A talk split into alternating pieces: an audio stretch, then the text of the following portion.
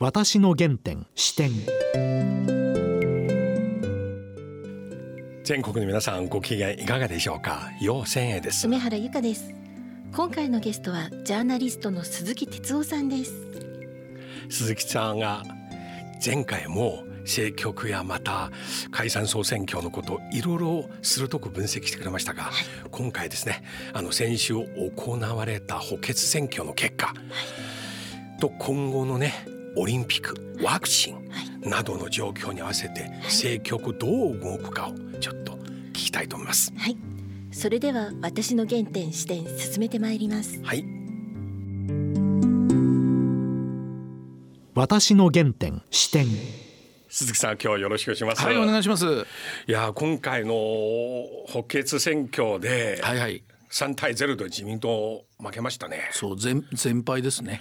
これはやっぱり今年の衆議院選挙、また菅政権に結構大きな影響与えるでしょう影響はあると思いますね。あのでこの3つのあの国政選挙っていうのは、まあ、補欠選挙とそれから再選挙ですけどね、あのまあ、北海道は自民党出さなかったったそうですね、まあ、原因作ったのが自民党だからもう出さないと、うん、でもこれ不先輩、ね、うん、それからこの長野に関してはもともと野党が強い、まあ、亡くなった畑さんの、はい。うん弔い選挙ってのはやっぱ強いんですよね、ね、野党がね。だからそういう意味ではもうこれも自民党最初から厳しいなと。で広島ですよ問題はね、うん、で広島は確かに河合あの夫妻の、はい、えー、お金ばらまいた、はい、これがきっかけなんだけどもともと広島っていうのはやっぱり自民党の組織票っていうか、まあ、保守が強いんですよね。で、ねうん公明党も今回、まあ、いろんなあの戦略的に一緒にやろうってことでやってましたでしょ。だからなんとかここを勝って、まあ、一矢報いる、つまり一勝二敗にしないと、菅さんの初めての国政選挙で全部負けたじゃこれはもう示しがつかないということだったんですね。だけども実は選挙戦やっぱこの広島なんだけどもあのまあ面白いと言ってはいけないがその河合夫妻がお金を克行さんがお金配りましたよね。うん、でお金受け取った地方議員がいっぱいいるじゃないですか。はい、この人たち今度選挙運動できないですよ。はい、そうですね。でしょ？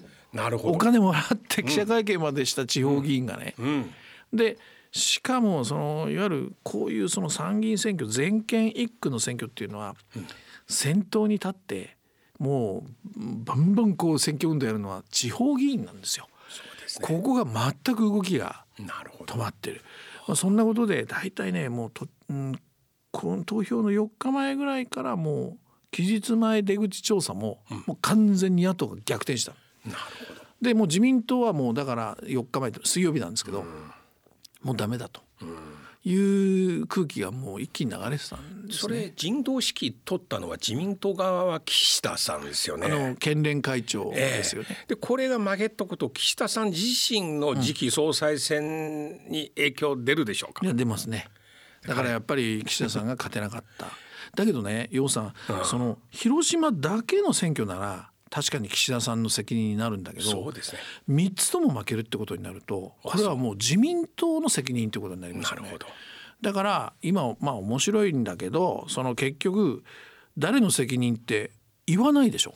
そうですね。本部で。本当なら選対委員長だとか、幹事長だとか、うん、いや菅さんだとかじゃなくて、うん、もうみんな口にしないんですよ。そうですね。もうなんとなく黙ってもうやり過ごそうとしてるつまりそれは裏返せばやっぱり今回の選挙の危機感が相当あるということですよね。なるほど、うん、それとね岩さんもう一つだけ言うとね、はい。はい、これ実は今度の3つの選挙だけじゃなくて、うん、この1年間の、うん、これ目立たないんだけど地方選挙いっぱいやってますよね。はい、あの市議会議員選挙とか、まあ、あの首長選挙町長選挙とか市長選挙とか、この1年間、まあ、コロナだし、大体こういう何か有事っていうか大きい災害でも、うん、コロナでも起きると大体あの政権与党が有利って言われるじゃないですか。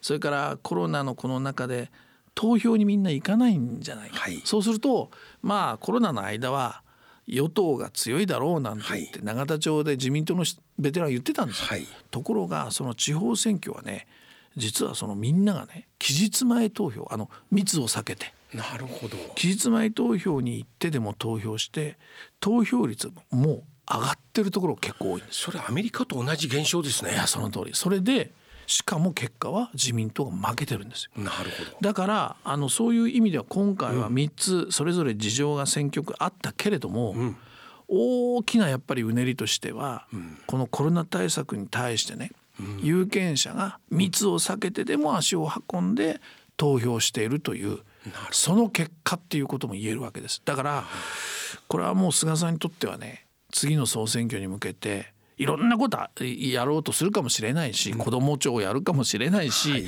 なんか分かんないけどでもねやっぱりコロナ対策でうまくいかなければもう打撃が、えー、だというだからもうこういう今選挙は状況だと思いますね。特に現在はワクチンがね接種のなかなか進まないという状況、はいはい、だからワクチンについては、去年の12月に、もう菅さんがね大号令かけて、はい、とにかくワクチンにかけてるんですよ、うんあの総理はね。で,、はい。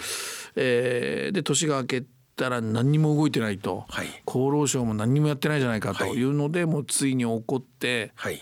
河野さんをはいもうやれと壊し屋河野ですよね、はい。はい。それでワクチンを徹底的にやるっていうふうにスタートさせてるぐらいはい。ワクチンにかけてるわけですよね。はい。だけどこれがまずその確保できるのかどうかという問題もある。それからワクチンっていうのはやっぱりその最先端で今も一応その医療関係者とか高齢者は接種が始まったとは言うけれど、地域地域現場現場でものすごくまだ混乱してるんですね。はい。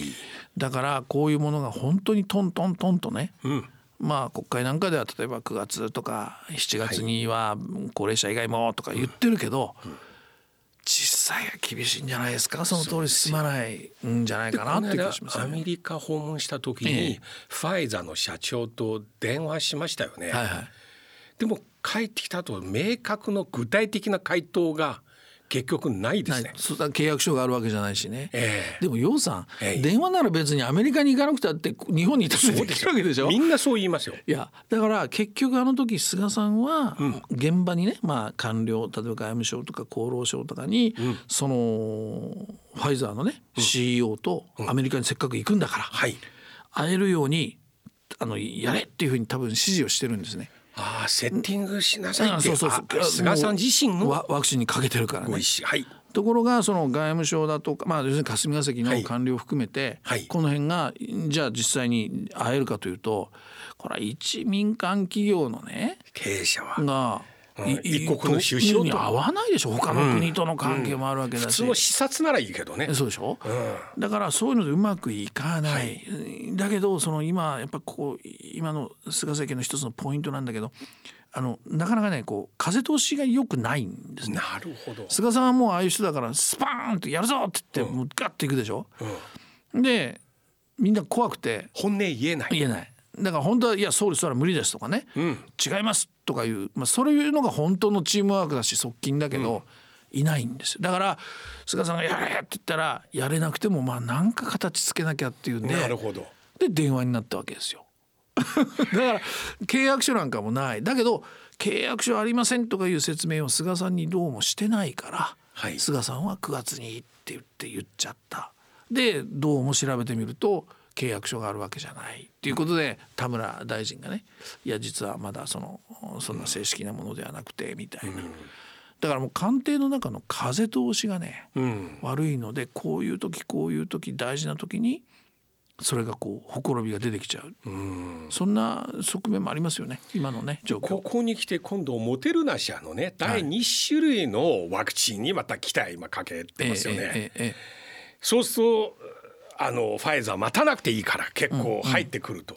と言ってもまだ日本の厚労省はまだ許認可まだ。えそうですね。まあ、慌てておそらくバタバタと、あやるんじゃないかなとは思いますけどね。はいだけど、まあ、圧倒的に数が少ないのとそれからその医医療関係者がまだ打ててない。はい。でやっぱり菅政権としては高齢者高齢者って言ってたもんだから、まああ医療関係者が終わってなくてももう高齢者にも一部、なんかこうあの言葉悪いんですけど場当たり的なね、感じがすごくするんですね。だからこの辺をしっかりスケジュール組んで、い、やこれ間違ってもいいんですよ。あごめんなさいって言って訂正すればいいんだけど、なんかこういいことばっかり言って場当たり的に言ってる、うんでそれがだからうまくいかないともう国民って信頼感を失うでしょ。そうですよ、うん、その辺のだからこう情報のしあの出し方がやっぱりちょっとねあのまずいかなという気がします最近日経ね。新聞も含めて、えもう後進国だよっていう表現使い始めたね、本当ですね。これまでにないでもこれは日本にとってはいいことかもしれない、こういう状況内向きの中自家自産の中からやっと目が覚めてなるほど。そうすると日本は変わるかもしれません。そうですね。でなるほど。あの最初は G7 の中で最下位、うん。で今度 OECD の中ではい一番ええ最後、ええここに来たら世界110位とかね、ん。接種のスピード、ね。最初ミャンマーと同じ。今ミャンマーよりも下とかいろいろ出てきて、うん。この問題に対して政局の大きなポイントになりますよね。ワクチン。いや最大じゃないですか。最大のポイントだと思います。それは菅さんが最大のそのものとして菅さんがかけてるのがワクチンですから、そのワクチンで失敗したらもう最大のこれはあの逆風ということになりますよね。このワクチンが失敗か成功かっていう測る基準はね、例えばいつぐらいまで一般の方接種できたらこれ成功。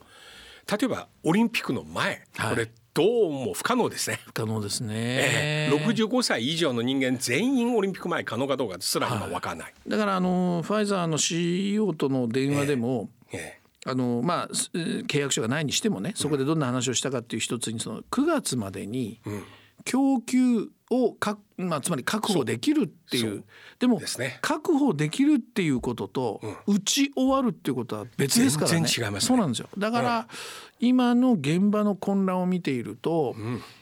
これ打ち終わるはずないねと、で専門のまあお医者さんたくさん今ね取材させてもらってますけどはい。大体みんな言うのは来年のもう年明け2月から3月ぐらいまでかかるんじゃないかそいううすると今年ほとんどの方9があります月ね遅くても9月総選挙ありますよね。ありますあの10月までにはあるわけです。そうですよね。繰り上げ解散しなくても9月。そうです。で今回の三、ね全敗によって、補欠選挙の全敗によって解散総選挙ちょっと遠のいたですよね。あのねいやこれなんかあのちょっと自慢するわけじゃないんだけど、ええ。僕は最初から9月だと思ってたんですよ。なるほど。でそれは菅さんを取材をしていて僕はそう思ったんですね。それ何かというとやっぱりねあのオリンピックがままあまずこれがあるかどうかままだ分かんないんだけど、このオリンピックが、まあ、やったとしてそのムードをね、うん。あのまあ引きずるっていうか、ムードのまま、それからワクチンかけてるワク,、チンがやっぱり本当にこううちみみんなに一般に行き始めるのはやっぱりもうちょっと時間かかりますよね。ですね。それをもって総裁の任期もあるから総裁任期9月ですがその前にね、ん。えーオリンピックが終わってワクチンとかをで成果を出して、ん。あれ9月5日にパラリンピックが終わるんですけど、はい。それしその後に僕はす解散するそれは総裁選の前なぜかというと、総裁選の方を先にやっちゃう。つまり総裁選の後の解散ってことになるとうん。総裁選で菅下ろしされる可能性があるわけですよ。なるほど。だから菅さんは絶対に総裁選の前に解散する、だけれどもオリンピックやワクチンを考えたらもうギリギリの方がいい。ということで9月じゃないか。総裁選の前で解散しても実際投票日は総裁選の前ですか？それでも。えっといやあの多分ずれると思います。そこはもう党の規約じゃないですけどね、それで総裁選はままあもう少しはもうずれますよね、ん。だからそういう意味では菅総裁のうちに解散すれば菅さんで選挙をやって総裁で選挙やるしかないわけだから、そこでまあそこそこに勝てば、つまりワクチン効果とかはい。オリンピックムードで勝てば、もう菅下ろしにはなりませんよねその後の総裁選。はい。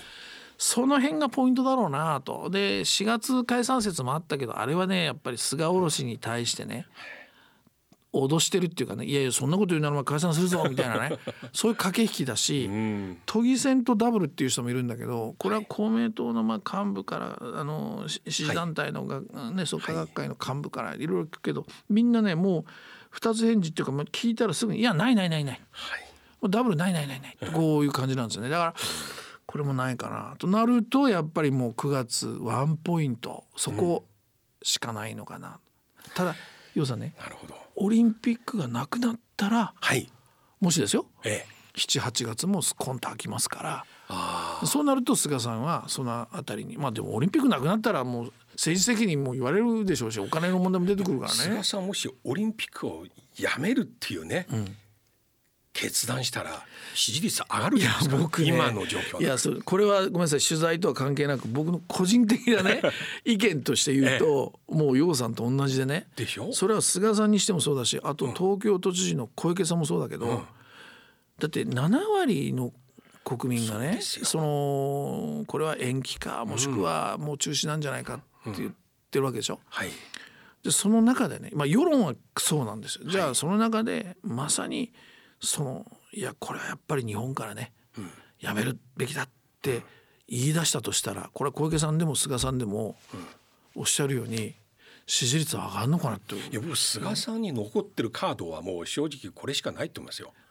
ワクチンがもし9月前に全員国民全員に接種できなければ、むしろ逆にこれをね生かして IOC が決定権を持つってけれども要日本国民の生命安全を考えて首相として。いやよ予算うん総理に言ってくださいよ。いやいやだからいやでもね団長の思い出とか言いながら。え ーでもねそれはだからテクニカルなところでね支持率を上げるためにもそうかもしれないけど、はい。でも楊さんやっぱね、コロナって命の問題じゃないですか。そうですよ。ね。でなんなんとなくねあのし死者数死者っていうのがはい。軽んじられてる、はい。あのざっくり何十人とかね、はい1万人超えたとかね、はい。いやいやその一人一人の命の問題なんですよ。そうですよ。でだからね例えば僕すごい思うんだけどあのテレビとかね、うん。でもほら毎日伝えるじゃないですか、僕も出させていただいてるけど、まず感染者数を言うんですよ。はい。何千人とか、でしょ、その次に重症者の数言うんですね。はい。その次に死者の数言うんですよ、これ逆のような気がするんですよ。そうですね。まずコロナでこれだけの方が亡くなったと、死者から入っていくべきじゃないのかな。つまり、えーそういう心構えも含めて命の問題だからそのために今何をすべきか、だからロックダウンをするべきじゃないか、抑えるべきじゃないか、要するに N501Y はこれを得体が知れないからなんとかみんなでやるべきじゃないか保証も出そうなんてやってる。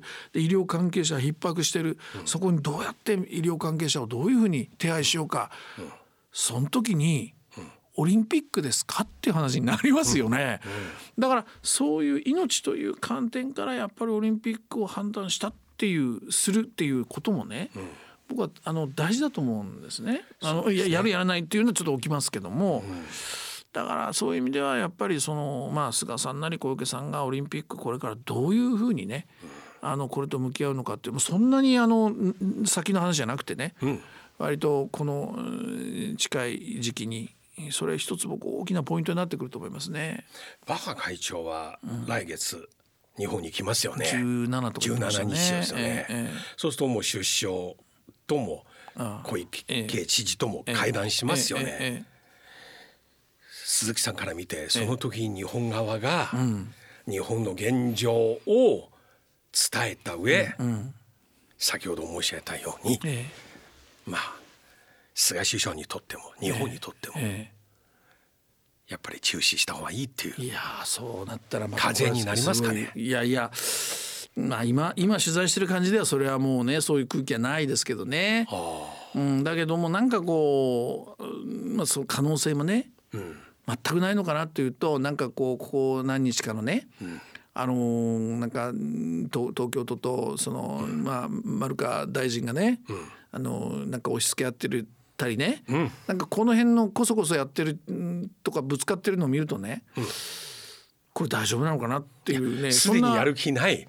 すで、に相手の責任うん、そうそう押し付け合うっていうかね。ええもう始まってるという感じなんかねそんな気も、えうんするじゃないですか。取材しててもね、はい。そうなんですよ。だからまあこれは本当に5月17日。まあとにかく日本でコロナがどれぐらいねその患者さん含めて死者も含めてねどうなってるのかっていうのも大前提ですけど。だからここ本当向こう1ヶ月うぐらいの間にね、とんでもなく大きなオリンピックや山が来るんだろうなと思いますけどね。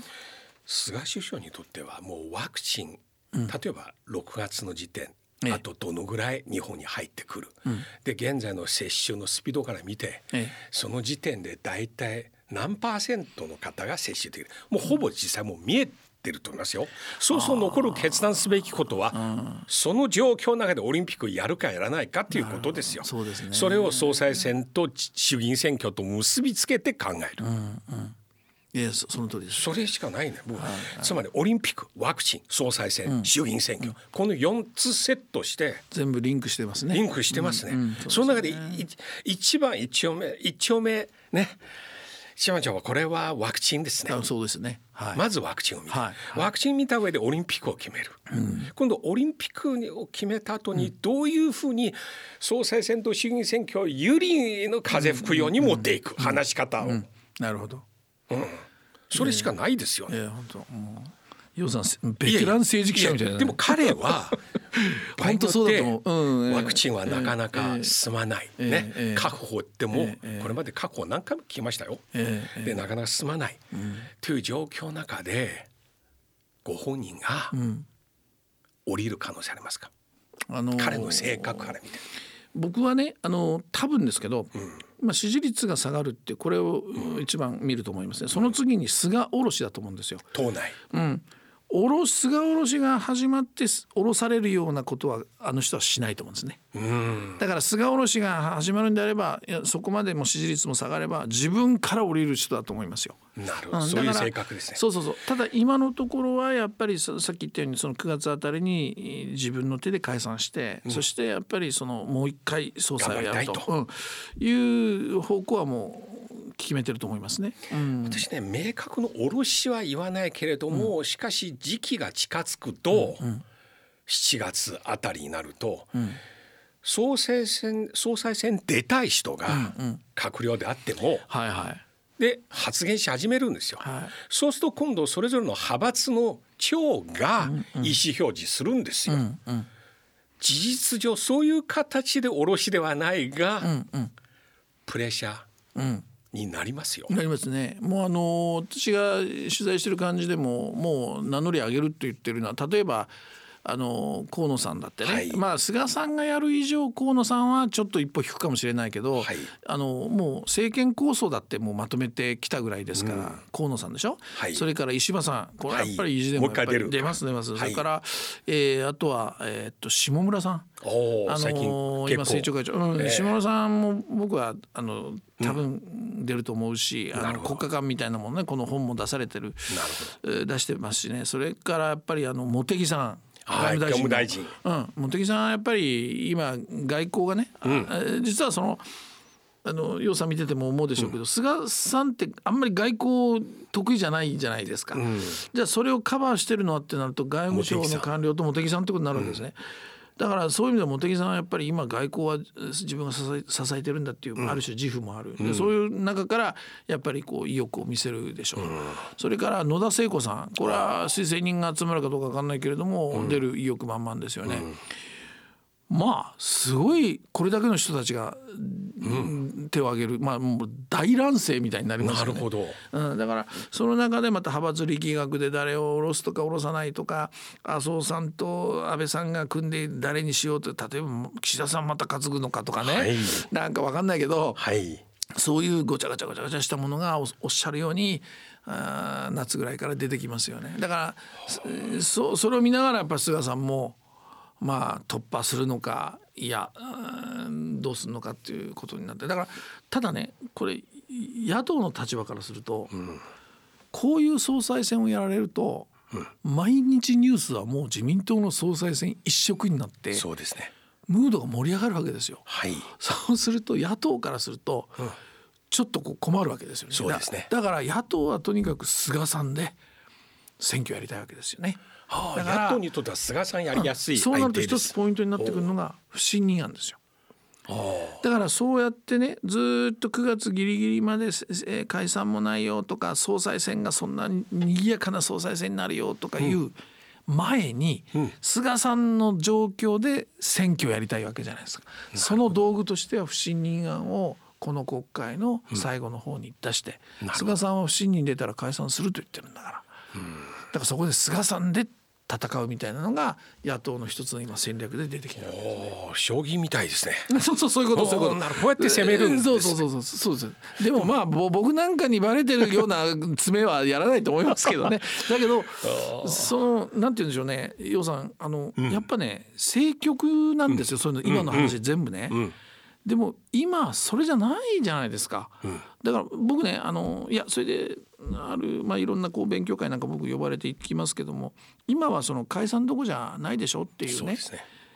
けどね僕思うんですよ。逆にね、今こそ解散してねほこのコロナに関して厳しい審判を出すっていうのは僕ありかなと思ってるるわけですよ。ほど。だから与野党が本当にコロナをどうするのか、で楊さんもずっと触れられてるワクチンね、これをどういう形で、あのどういうふうに接種していくのかワクチン対策からね、何からそれからまさに保障生活人生、医療。これ医療も大改革しないと、病床がないっていうのは単にその今の状況じゃなくて日本の医療がこれまでほったらかしてきてたたくさん問題点あるわけでしょ。そういうことも全部ひっくるめてさあ与野党でね、じゃあ全部これ出せと、で一票投じるっていうこれで僕一つ今だからこそ選挙やってもいいのかななんていうねちょっと勉強会なんかでそういう話する方多いんですよね。なるほだからねまあとにかくどっちにしても選挙は今年あるわけだからその選挙の中身をどういうふうにまあしていくのかっていうで僕らどういうふうにそれ提言するかっていうね、単なるこう政局のようなこうねゲームのような感じで僕らも見てちゃダメだなと思うんですよね。そうですね。もし9月あるいはその前に解散総選挙を行うなら、政策論争、むしろ本当にこのワクワクチンとコロナの問題によって露呈した社会の構造の問題そうですもう医療これを社会保障焦点にする。うん、社会保障でしょ、だから教育もそうですよ、だって今あの休校するしないで、はい。えーじゃあそのリモートでできるかできないかって大騒ぎしてるわけですよ、それからじゃあ休校にした時に気が付いたのは実はお父さんお母さんが働いてるわけですよ。ね、で子供が学校行かなきゃ仕事行けない、あそういう要するに一人親二人親の家庭の問題、それからコロナで今打撃を受けてるのは介護現場ですよ。で介護の制度とか仕組みがどうしようもないから、結局こういうコロナみたいなことが起きたらもう混乱してるわけですね。だから社会保障でしょ、それからあと経済もそうでしょ？そうですね。それから医療の医療もんでしょ？病床数は国民平均人口所有世界でもそう結そうそう。構前の方でしょ？そうそうそう。なのに、コロナ患者。意識頃のやっぱそりこは？医療法の問題とかあるわけでしょ、はい。でさっき言った学校教育学校のあり方の問題、あのコロナってあと危機管理ね。そうですね。あの全部一気に出ましたね、うん、だからコロナでやっぱりこう社会の全ての今の政治テーマが問えるわけだから。あとデジタル。あそれもある。そのいかに遅れてるそうそうそうそう。いまだに何らかの紙の台帳、うん、そうそうそうそう。いやだって協力金まだ振り込まれてないといっぱいあるんですよ。飲食店。だから特に今回のコロナを通して諸外国先進国だけではなくよどの差が出てきましたね。そうですね。だからそういう意味では今度の選挙っていうのはそういうものを問う問う、あの僕はチャンスだと思うし与党も野党も進んでそうそうそう。案を公約作りをやってね。ええ。それでだって選挙やらなきゃ政治なんてもう舐めてんだから、有権者国民を、だから選挙の一票があるんだぞっていうねそれを突きつけてやっぱりコロナ対策で今選挙をやる。今やる選挙はそうであるべきであって、どっちが勝つとか勝たないとか、あ与野党の協力がどうしたこうしたとか、はい。あー候補の一本化とかそんなん要するに政局的なことじゃなくて、っそうですね。ていうふうにちょっと思うんですよなるほど。もう一回国のグランドデザインをコロナを通して露呈した問題をそうです、そうです。そういった問題に直面して案を出す。そうです。もうシングリッシュみたいな選挙をやると、はい、それ僕はありかなとそれは与野党とも政治家はそこまで、そのね気迫を持ってほしいね。だからだからうんまあぼ僕らがねこういうことをずっと主張して一生懸命言,、言い続けないとうん。いけないなとは思ってるんですけどね。そうですね、いや今日ありがとうございました。なんかもうまた近いうちに。いやいやいやまた呼んでください。もういろいろ教えてください。最新の動き楽しくてもう本当に喋りすぎちゃってすいません。どうもありがとうございました。私の原点視点いやー鈴木さんの分析なかなか鋭いですね。毎回鋭いですね、うん。でも最後おっしゃったこととても際立ってます、い、わゆる政局とかあるいは派閥の力学ではなく本当にこのコロナ感染症によって露呈された日本社会また行政システムの問題をですねどう変えるべきかはい。与野党ともにはい。具体的な案を出してそれに対して国民が一票を投じるという総選挙にしてもらいたいんですね。それではそろそろお時間です。お相手はよう千円と。梅原由香でした